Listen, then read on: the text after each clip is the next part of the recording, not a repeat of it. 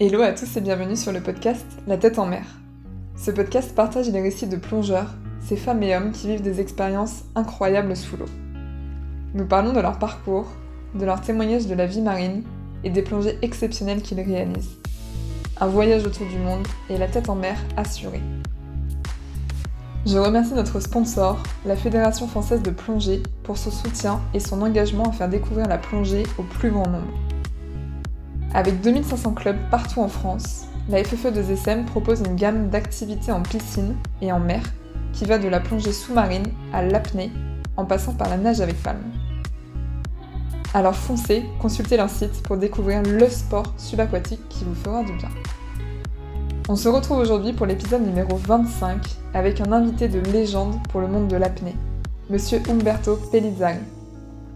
Bonne écoute et plus que jamais je compte sur vous pour partager et parler du podcast un maximum autour de vous. N'hésitez pas à vous abonner et à noter le podcast, cela aidera à faire remonter l'épisode dans les résultats. Merci à tous Ciao Umberto, comment vas-tu? Très bien, merci. Bonjour. Bon, je suis ravie, honorée de te recevoir sur ce podcast, toi qui es une légende pour le monde de l'apnée. Tu es détenteur d'une multitude de records du monde. En 1999, tu détiens absolument tous les records en plongée libre et tu deviens l'homme le plus profond à 150 mètres en eau limite, profondeur qui était jugée impossible euh, pour l'homme à l'époque. Ça fait un sacré parcours, ça, Umberto. Bah, disons que surtout, ça fait plus de, ça fait presque plus que 20 ans. Euh, on connaissait beaucoup moins de celles qu'on connaît maintenant, considérant là dans tout ce qui est physiologie de l'homme euh, sans respirer en profondeur et tout ça. Donc, euh, la médecine donnait des limites, des barrières hein, qui, selon eux, c'était impossible pour l'homme de passer. Et nous, on explorait, on partait, on essayait de sentir un autre corps, qu'est-ce qu'il disait, on essayait d'adapter le corps. On n'avait pas encore disons, toutes les connaissances, les, les infos qu'on a maintenant concernant la technique, la compensation, plutôt que l'entraînement physique, l'entraînement spécifique. Donc, euh, à l'époque, c'était beaucoup une, surtout une recherche, une exploration. Euh, donc, euh, être connecté avec notre corps pour sentir si la, le parcours qu'on avait commencé, c'était le, le correct. Oh, on devait changer les choses. Mais non, disons que devenir apnéiste, c'est plus facile. Il y a des protocoles de compensation, il y a des, des, des modèles d'entraînement. Donc, euh, c'est ça. Bon, il y a, il y a des aspects positifs à l'époque et négatifs, et maintenant, c'est pareil. Et, et toi, ça te faisait pas peur d'aller à des profondeurs où personne n'avait, été et où même on disait, ah non, mais c'est impossible pour l'homme d'aller, euh, d'aller jusque-là, quoi.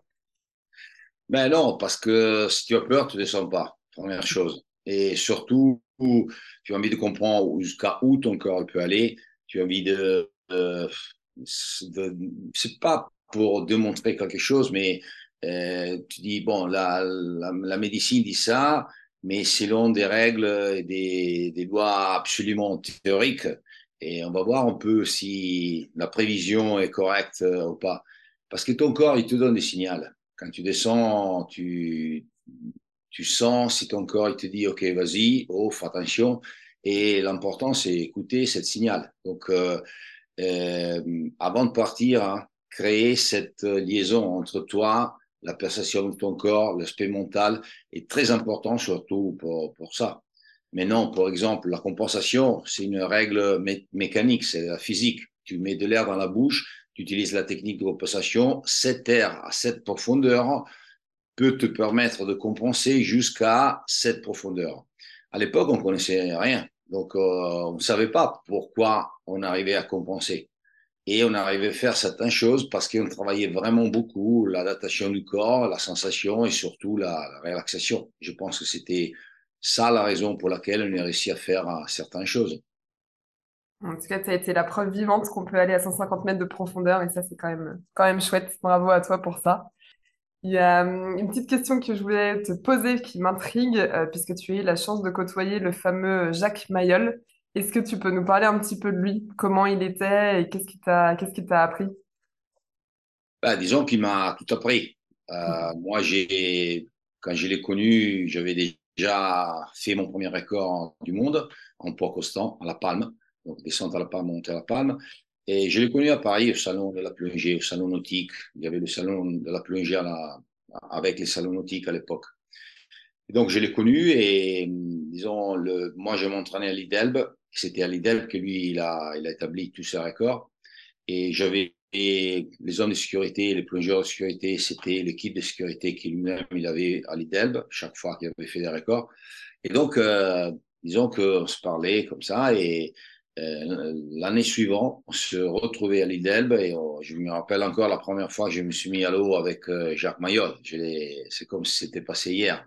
Ça fait 30 ans, euh, c'était le 91, mais je me rappelle comme si c'était passé hier. C'était une émotion énorme. Et lui, à la fin de cette session mère, euh, je lui ai demandé qu'est-ce que tu penses de moi? J'avais le record du monde. Et lui m'a dit, toi, d'après, tu comprends vraiment rien direct. parce que tu descends et tu, tu, descends et tu remontes seulement à travers tes muscles. Et, tu n'arrives pas, pour toi, faire l'apnée, c'est euh, conquérir chaque fois quelque chose, gagner quelque chose en termes de profondeur, performance, seconde, passer sous l'eau. Il a dit, si tu restes comme ça, tu n'arriveras jamais à sentir, à apprécier le, la sensation que l'apnée peut te permettre de vivre pendant quand tu quand tu vis, quand tu fais l'apnée d'une certaine manière. Et là, on a commencé à travailler ensemble. Et il m'a complètement changé ma manière de me mettre à l'eau. C'était un an après, si tu me voyais dans l'eau, et j'étais un apnéiste qui bougeait dans une manière complètement différente. Mais il m'a jamais, il est jamais arrivé à me corriger directement, c'est-à-dire à plier pas les genoux, relaxer les épaules, tourner la tête dans la position correcte. Toujours la respiration et la sensation. Il disait, chaque fois que tu descends, essaie de vivre une, sensation qui est mieux comparée par l'émotion vécue dans la dernière apnée, la dernière plongée. Et donc, c'était surtout la sensation, la perception, la relaxation qui, te permettait d'arriver à, obtenir certains résultats. Et je crois que lui a été un petit peu précurseur, et toi aussi, du coup, sur euh, l'introduction du yoga dans la pratique de l'apnée. Bah, pour moi, c'était une découverte totale parce que, comme tout le monde, j'avais commencé à mon apnée, c'était une apnée physique, musculaire. Non? J'ai arrivé au fond et j'ai essayé de gérer mon oxygène, d'utiliser l'oxygène qui me restait pour arriver jusqu'à la surface, mais surtout essayer d'aller un peu plus loin et pas sentir mon corps qu'est-ce qu'il disait? Et avec lui, ma manière de me mettre à l'eau est complètement changée. Lui, c'était le premier qui a introduit le yoga dans l'apnée.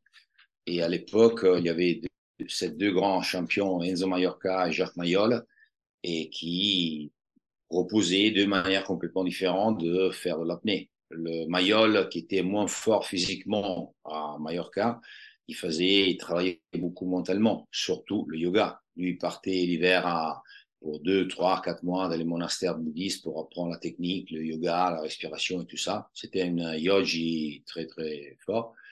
Et l'autre, Enzo Mallorca, il travaillait beaucoup physiquement. Donc, euh, deux manières complètement différentes.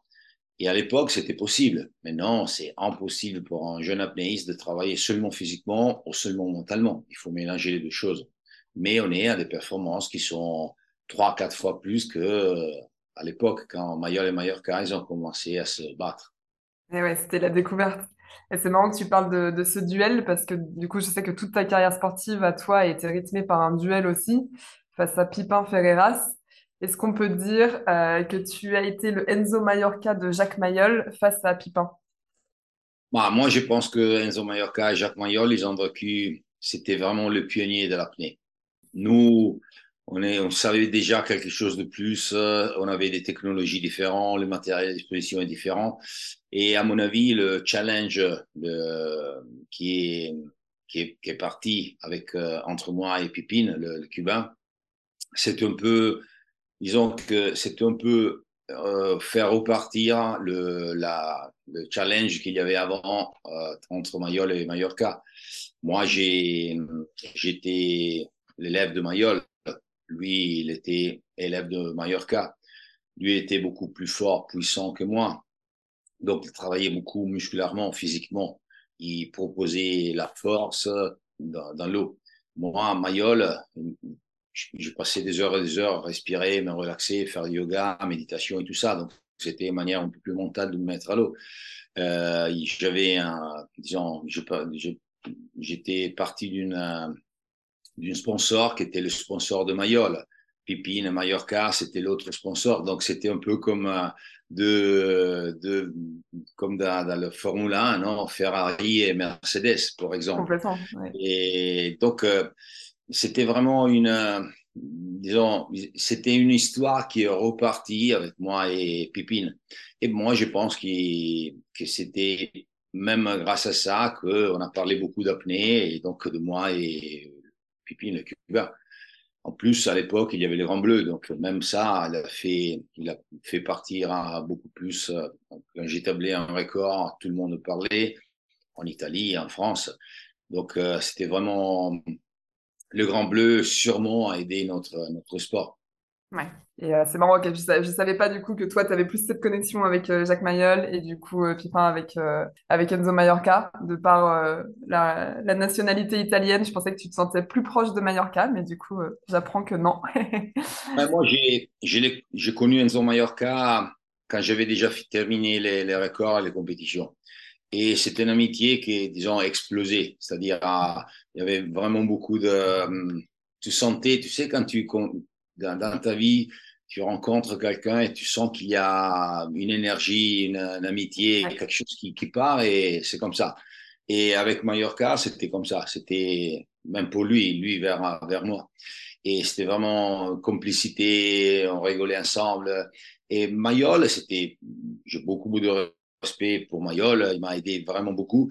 Mais Mayol, il a toujours gardé la distance entre moi et lui. Lui, il était le, le, maître, le tutor, et moi j'étais l'élève. Donc euh, il a toujours gardé cette euh, distance entre moi et lui. J'avais pas, j'ai jamais eu la complicité qu'après j'ai découvert avec euh, Enzo Mallorca. Ok, intéressant, intéressant. il est plus peut-être un petit peu plus froid dans sa façon d'être et il souhaitait rester dans son Disons pas froid, froid parce que mm. lui c'était comme ça, c'était c'était pas facile hein, de, de, de, travailler avec lui. Moi, je, je me rappelle, on dînait ensemble et on continuait à parler et quatre heures la nuit, on était là encore qu'on parlait. Et mais si tu faisais une conférence au public avec lui, moi je le détestais. Il y avait des, moments que je, mais qu'est-ce qu'il il, il avait la grosse tête, il parlait que de lui, tout ça. Et quand il était dans une situation privée, il était complètement différent. Donc, euh, c'était un peu une personne un peu difficile, pas difficile. Tu devais, tu devais le connaître pour, pour l'apprécier. Il y avait des moments inoubliables que je, je passais des moments inoubliables avec lui et des autres euh, un peu plus difficiles, disons comme ça. Et si on revient sur ta rivalité du coup avec euh, Pipin, euh, c'est vrai quand on regarde vos records, euh, c'est vraiment à un ou deux mètres près à chaque fois que vous allez battre l'autre finalement. Qu'est-ce qui te motivait toi à, aller chercher du coup ces, records et aller faire un mètre, deux mètres de plus pour, pour reprendre ce record finalement? Non, moi, j'ai jamais fait un mètre de, de plus. Moi, je pipi, je l'ai battu même de 7, 8 mètres. Donc, euh, c'était beaucoup. Jamais joué le mètre. Euh, là, quand je sentais que mon potentiel était important, j'essayais vraiment d'aller jusqu'à où je sentais que je pouvais aller. C'est clair. Et je voulais sortir bien. Ça, donc, euh, tu devais comprendre jusqu'à où tu peux arriver. Mais après, penser qu'en surface, tu dois sortir, sortir bien. Moi, j'ai jamais eu des, des syncopes, des sambas quand j'arrivais en surface. Donc, euh, mais j'ai battu Pipine, même certaines fois de 10, 12 mètres en no par exemple. Donc, on n'a jamais joué sur le mètre. Et même parce que je pense que si tu t'entraînes, tu fais un an d'entraînement, à la fin, quand tu fais une compétition, tu as vraiment envie de terminer la compétition, même si tu as gagné, mais tu sens que tu as un potentiel supérieur, tu n'es pas content de toi. Tu sens que tu pouvais faire quelque chose de plus. Et donc, euh, c'est ça que moi, je voulais terminer la saison, gagner bien sûr, mais être euh, content du résultat et de ce que j'avais démontré après un parcours duré un an avec une équipe de sécurité, des sponsors, des, docteurs, euh, tout ça. Ok. Et tu dis, alors vu toutes les, les profondeurs à lesquelles tu as été et euh, le, on va dire le manque de connaissances et peut-être d'équipement et tout à l'époque, t'as jamais fait de syncope dans ta, dans toute ta carrière? Non, non, non. Moi, j'ai fait 16 euh, championnats du monde et j'ai établi 16 euh, records. Donc, j'ai jamais eu des, des blackouts, des samba, des, j'étais jamais disqualifié. Peut-être parce que j'arrivais, quand je faisais une compétition, que la profondeur que j'attaquais les, les joueurs officiels, c'était déjà essayé, prouvé euh, la veille, au moins quatre ou cinq, six fois dans les entraînements. Donc, on est arrivé mentalement et physiquement, on était, on était bien. Je sais pas si tu as regardé la dernière compétition aux Bahamas, le Vertical Blue. Euh, Il y a eu quand même un enchaînement de, de blackouts et de syncopes assez, euh, assez impressionnant. T'en penses quoi du coup? Les gens, se, les apnéistes maintenant se poussent trop? Non, c'est pas l'apnée qu'on pousse trop. À mon avis, les apnéistes doivent se rendre compte que pour l'image de l'apnée aussi, mais même pour leur image, c'est important de sortir bien, donner une idée d'apnée qui est différente de celle qui sort si tu regardes des, documentaires, des films. Tu te fais une idée un peu, euh, personne qui meurt, qui crache du sang, qui prend des syncopes, euh, perd des connaissances. Et donc, euh, à mon avis, moi, je suis hors du monde de la compétition, mais je pense que pour l'image de l'apnée, c'est très important de euh, passer un, disons, des, images différentes et montrer que l'apnée, c'est autre chose. Et pour obliger les athlètes à ça, c'est important, à mon avis, de rendre le protocole de sortie de plus en plus strict. C'est-à-dire, tu sors mal, tu tu peux pas être euh, ton ta perf ne peut pas être homologué. Et donc comme ça, l'athlète est obligé à réduire un peu les performances parce que c'est seulement comme ça qu'on peut à quelqu'un qui regarde des images d'apnée donner une idée qui est différente de, celle que maintenant on peut retrouver en regardant des films, des documentaires. Et parce que c'est important que si on veut faire on veut continuer à faire un montée euh, disons, la popularité de l'apnée, rendre de plus en plus de, démocratiser l'apnée, disons comme ça, c'est important de donner une image euh, clean euh, d'apnée propre. Je, crois qu'il y a un sujet euh, à ce propos pour l'introduction de l'apnée aux, Jeux aux Jeux Olympiques. Justement, apparemment, les organisateurs souhaitent que les, les- les sports du coup soient retransmis sur la télé, que tout le monde puisse les regarder. Et apparemment, la question justement des syncopes posait problème, euh, puisque qu'est-ce qui se passerait si une famille, euh, tranquillement chez elle, dans son canapé, regarde les descentes des apnéistes et d'un coup voit un apnéiste syncopé. C'est vrai que c'est des images qui sont assez choquantes, euh, qui, qui inquiètent. Bah, moi, je suis d'accord avec toi. Je pense qu'une règle qu'on peut utiliser, c'est que dans une compétition euh, plus ou moins officielle, tu participes, tu sors avec un syncope. Pour six mois, tu es, tu peux pas faire des autres compétitions. Et même pour, des raisons physiques, sais, il y a des, des sports comme le, il y a la boxe, il y a certains sports, si tu prends un knockout, euh, tu peux pas, tu peux pas continuer, tu dois prendre une période de repos. À mon avis, c'est, disons, une action qui peut limiter les perfs, même, même ça. Donc, tu as les Jeux Olympiques et dans quatre mois, tu fais attention à ne pas sortir mal. Ça, c'est le concernant celle que tu disais. Donc, il y a des manières pour limiter de, bon, j'essaye. Si, si j'arrive pas en surface, il y a le plongeur de sécurité qui m'amène et dans quelque manière, je reprends la respiration. Ça, c'est pas une belle manière de, c'est pas la philosophie de l'apnée, à mon avis. Et considérant les Jeux Olympiques, euh, bah, il y a plusieurs règles. Euh, un, un, sport pour devenir un Jeu olympique euh, doit être, de, doit garantir la, la santé des athlètes donc, euh, tu vois certaines images, c'est pas le top. L'image, tu es là avec ton fille, tu regardes sur 10, 6, il sort mal un syncope, ou quelqu'un qui, qui bouge la tête pour 15 secondes, il arrive à dire au 14e seconde, I'm OK, il gagne le championnat du monde, les Jeux Olympiques. Il dit, bon, c'est quoi? C'est ça le sport? Donc, c'est tous des, des, trucs sur lesquels il faut réfléchir. Et à mon avis, la, la vraie raison pour laquelle euh, l'apnée n'est pas rentrée comme un sport démonstratif aux Jeux Olympiques, c'est que maintenant, ce qui compte, c'est la popularité du numéro de pratiquants et tout ça. Un sport pour devenir un Jeux Olympiques doit être pratiqué dans le 90% des pays qui rentrent dans les comités olympiques internationaux. Et l'apnée, il n'y a, pas.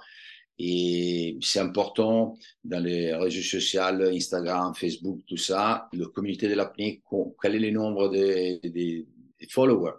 Et l'apnée, dans ça, c'est un nombre un peu, un peu bas. Donc, c'est là qu'on doit travailler, rendre, rendre de plus en plus populaire l'image de l'apnée pour remonter le, pas seulement les nombres de pratiquants, mais les, les nombres de personnes qui suivent le mouvement de l'apnée avoir une image euh, propre, ok? Parce que, euh, je te dis, il y a, y a des, plusieurs aspects euh, qu'il faut considérer si on veut qu'un jour l'apnée rentre dans les Jeux olympiques. Un autre aspect important, c'est que sûrement l'apnée ne pourra jamais rentrer dans les Jeux olympiques pour les disciplines indoor, dynamique, statique, parce que la Fédération internationale de natation ne laissera jamais des slots pour, pour l'apnée. Les, piscines et les gares et donc, on doit penser qu'il y a la profondeur. Mais la profondeur, si les Jeux olympiques sont faits en Finlande, tu l'as fait où la profondeur? Euh, Dans les mers du Nord. Tu comprends? Il y a plusieurs aspects qu'il faut considérer qui sont pas, disons, la solution est pas facile. Hein. Bah, après, maintenant, il y a le surf qui a été introduit et bon, la problématique est la même. Il faut, il faut des vagues, il faut la mer. Donc, euh, bon, je pense que pour ça, il peut y avoir euh, une dérogation. Considérer, faut considérer les, les, conditions météo. Mais ça, tu dois le considérer aussi si tu fais de la voile, si tu fais du windsurf, qui, qui sont des disciplines euh, prévues dans les Jeux olympiques. Et c'est clair que pour l'apnée, il faut avoir garanti une, une organisation qui connaît l'endroit, qui est capable d'organiser en termes de sécurité, tout ce qu'il y a derrière l'apnée, surtout l'apnée profonde, l'apnée en mer et c'est pas facile. c'est très particulier et c'est vrai que c'est encore, euh, encore un sport euh, jeune et récent. Mais avec plein, un bel avenir devant lui, j'en suis persuadé. Non, non, mais moi j'espère, bon, j'espère qu'il va entrer le plus tôt possible hein, dans, les Jeux Olympiques, ça c'est clair. Moi, l'apnée, c'est ma vie. Mais je pense que pour rendre cette rêve, euh, disons, vrai, il faut penser à, il faut trouver des solutions à plusieurs points qui, pour l'instant, ils sont pas encore, ils restent là un peu en stand-by. Et mmh. jusqu'à quand ils sont en stand-by, euh, l'apnée, je le vois très dur pour l'apnée de, devenir officiellement une, un sport olympique. On va suivre ça et on va croiser les doigts pour, pour la suite. Et on, on a parlé beaucoup de, de syncope, mais euh, il y a quand même des super euh, records mondiaux qui sont encore euh, établis aujourd'hui. je pense à Alexei Molchanov, Arnaud Gérald, Guillaume Bandila. pour, pour, ne citer que, c'est vrai qu'à l'époque, vous étiez très peu. Finalement, là, il y a quand même beaucoup de compétiteurs. et du coup, la chance de faire un record est quand même, je pense, un peu plus importante.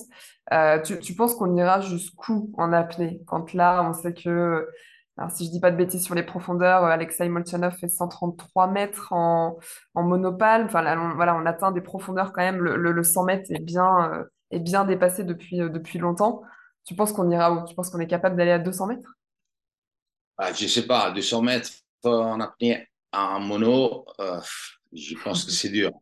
Et je te dis ça parce que chaque fois que j'ai dit, bah, à mon avis, ça c'est les limites, bah, cette limite était battue. Donc, euh, moi, j'ai dit, je continue à faire la même chose. Hmm, je pense pas à 200 mètres, c'est trop difficile. Comme ça, un jour, on pourra arriver, j'espère, le plus tôt possible à 200 mètres. Donc, euh, surtout, Alexei Molchanov, vraiment, c'est extraordinaire. Il est très, très, très fort. Il y a des autres derrière lui qui sont très forts aussi. Et c'est donc, euh, chaque fois que j'essayais d'imaginer un limite humain, cette limite était touchée et battue. Donc, euh, j'espère que même les 200 mètres sont battus, mais je le vois un peu difficile. Et donner des, des, mesures réelles, je ne sais pas. Je pensais pas que. Euh, je pense que Alexei Molchanov, il a fait 136 et je pensais pas. Ça fait 2-3 ans qu'on pouvait arriver à 140. Les 140 mètres euh, sont là. Et je sais pas, peut-être 150, mais dans 3-4 ans, on sera à 150. Je sais pas. Et c'est clair que c'est évident, non?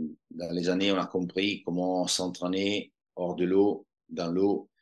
On a des règles bien claires concernant la compensation et tout ça. On a une connaissance de notre corps qui est mieux. Et, grâce à ça, on est arrivé, on est arrivé à pousser le plus bas possible, chaque fois un peu plus bas, le, les limites humaines Complètement, ouais. Bon, on verra, on verra la suite, mais ouais, ça serait, ça serait chouette de pouvoir se dire, ah bah, Umberto avait dit que c'était pas possible d'aller à 200 mètres, et finalement, on lui a montré que si. Non, mais c'est ce que j'ai dit, comme comme c'est passé dans les années passées. Hein, c'est, disons, le, je disais, ça, c'est les limites. Et 3, 4, 5 ans après, ils arrivaient à cette limite. Je suis content de dire à 200 mètres, bah, c'est impossible. Comme ça, on verra si bientôt on arrivera à 200 mètres. Ça, c'est ce que j'espère. Mais j'espère aussi de voir une belle sortie. C'est ça que j'aime bien. Ouais, je comprends, je suis d'accord avec toi. Et comme je disais, donc c'est vrai qu'à l'époque, voilà, vous étiez peu de compétiteurs. Maintenant, euh, je ne sais pas exactement combien, combien ils sont, mais on, voit qu'ils sont beaucoup plus que, que, que, vous à votre époque. Euh, comme si l'apnée avait séduit, euh, tu en, t'en penses quoi? Tu, même si ça reste un sport jeune, un sport voilà, encore en pleine expansion, il y, a quand même du monde sur, sur les compètes maintenant. Oui, oui, oui, absolument. Le nombre des, pratiquants est augmenté. Il y a de plus en plus de personnes qui pratiquent, qui, font des compétitions. Mais il y a aussi un nombre important de personnes qui, pratiquent l'apnée pour le plaisir, pour le loisir, pour, se détendre, pour euh, donc euh, et même cette euh, communauté doit être considérée. Donc c'est vrai qu'il y a de plus en plus de compétiteurs, de personnes qui font des compétitions mais il y a aussi le nombre de pratiquants qui s'en foutent, de qui veulent rien savoir des compétitions, mais le font pour eux, qui est remonté énormément. Et ça, c'est important aussi. Et donc, euh, je pense qu'il faut continuer dans cette direction, juste changer des petites choses et continuer, et plus que forcer la perf, parce que la perf arrive après, faire passer l'image pour quelqu'un qui veut découvrir l'apnée, qu'il n'y a rien de mieux pour se détendre que se mettre à l'eau, rester dans les liquides, oublier que tu as besoin de respirer, donc sentir dans cette situation qui est un peu qui est pas naturelle pour l'homme, parce que nous, on peut faire un, mois sans manger, une semaine sans boire, mais on doit respirer. Bien, dans cette situation tellement qui est considérée absolument non, nature, non natural, pas normale pour l'homme, bon, il peut arriver à vivre des situations de relaxation, de liberté, de, vider la tête de notre problème. C'est ça que je pense pourra faire remonter ultérieurement les nombres des pratiquants et la popularité de notre sport. Génial. Ben, je, je, je, ressens tout ce que tu, tu, tu décris. C'est clair que c'est une, une, pratique absolument, absolument magique. Et j'ai l'impression que du coup, actuellement, tu donnes beaucoup de stages. Euh, je t'ai vu notamment donner des stages dans une piscine qui est assez, euh, assez connue euh, et assez, assez formidable pour, pour les apnéistes. C'est la piscine Y40 en Italie, du coup. Est-ce que c'est ta deuxième maison maintenant? Mais Non, disons, deuxième maison, c'est un peu trop, mais quand j'ai. Bon, J'habite pas vraiment à côté, hein. j'ai une heure et demie, deux heures de voiture. Mais bon, si je suis de passage, des fois je vais exprès, des fois j'ai des stages, des fois, des fois ils m'appellent parce que il y a une télé qui voulait, voudrait m'interviewer, je profite pour m'entraîner un peu, donc c'est clair. Moi, je dis toujours, c'est le, les sites le plus beau au monde pour plonger après la mer. Voilà. Mais en général, il y a des, même s'il n'y a pas 40 mètres, avoir une fosse, avoir la profondeur en indoor, c'est bien. Regarder la, l'élasticité pulmonaire. Moi, j'ai, j'ai fait souvent des stages même à Villeneuve-la-Garenne, la piscine au nord de Paris. Euh, et là aussi, il y a une fosse de 22 mètres. Euh, là aussi, je pense que tu peux, même s'il n'y a pas 40 mètres, tu peux vraiment comprendre certaines choses, utiliser la, améliorer la technique de compensation. Tu peux adapter ton corps à la pression. Tu peux partir avec un peu moins d'air, donc euh, reproduire mécaniquement des situations de profondeur, en, de profondeur plus important. Donc l'important, c'est qu'il y a de l'eau, un peu de profondeur. Et le reste, euh, on peut s'amuser tranquillement. Génial. Mais je serais curieuse curieuse d'essayer ça. Et comme je te disais par message, je suis en train de lire ton livre là en ce moment. Euh, et tu expliques pas mal de, techniques du coup sur l'apnée. Et j'ai l'impression que c'est un livre qui se prête aussi bien pour euh, les débutants comme moi euh, que pour peut-être des personnes plus voilà plus initiées déjà. Toi, tu as cette envie vraiment de, de, partage de tes connaissances sur l'apnée. C'est quelque chose qui te tient à cœur? Bah, disons que les derniers, les tout derniers manuels que j'ai fait, c'est vraiment le mise à jour du bon parcours qui est commencé. Moi, j'avais créé mon premier manuel d'apnée en 2001-2002. Et maintenant, après 20 ans, plein de choses sont changées, tout ça. Et la dernière édition, et c'est pas encore sorti en français, va sortir, je pense, l'année prochaine, 2024. Il y a déjà à disposition la version anglaise et Manual of Freediving. Et là, disons, il y a un parcours qui peut, un parcours de débutant jusqu'à très haut niveau. Donc, euh, la respiration, pour le premier niveau, ça c'est la base, ça c'est ce qu'il faut connaître de la respiration. Et doucement, doucement, on monte le niveau. Technique de relaxation. Donc, on commence par des techniques très légères pour un débutant qu'il faut mettre, après, il faut utiliser pendant ton apnée statique ou dynamique dans l'eau. Et après, on monte le niveau. Pareil, la compensation. Pareil, les exercices en piscine. Et donc, euh, c'est un parcours qui doit accompagner le débutant et doit être capable de répondre à des questions qu'ils ont peut-être, euh, je ne dis pas les professionnels, mais des, des, apnéistes à très haut niveau. Donc euh, oui, c'est un manuel qui est assez complet et qui est un très bon succès. qui est un bon, Super. Bah, en tout cas, moi, il m'apprend, il m'apprend plein de choses et, et j'ai hâte de le terminer maintenant. Peut-être une dernière petite question, Umberto, pour, pour finir. Quels sont tes, tes futurs projets? Ben, pour l'instant, toujours concernant l'apnée, j'aime bien continuer le, parcours que j'ai commencé, Apnée Academy, développer. Euh, il y a le, le, cours pour moniteur en anglais, en espagnol, pour Apnée Academy internationale. Même Apnée Academy Italie, on l'utilise un peu comme un laboratoire de recherche pour utiliser après sur au niveau international. Et j'ai une idée de, de série documentaire découvert de la mer, surtout le, les géants de la mer, the gentle giants of the ocean. Donc euh, les baleines à bosse, euh, les cachalots, les requins blancs, les requins tigres, les dauphins. Et j'ai un super copain qui s'appelle Cyril Tricot de Perpignan. Et avec lui, je voudrais développer un concept de euh, documentaire, mais même, disons, aventure, découverte, comme ça.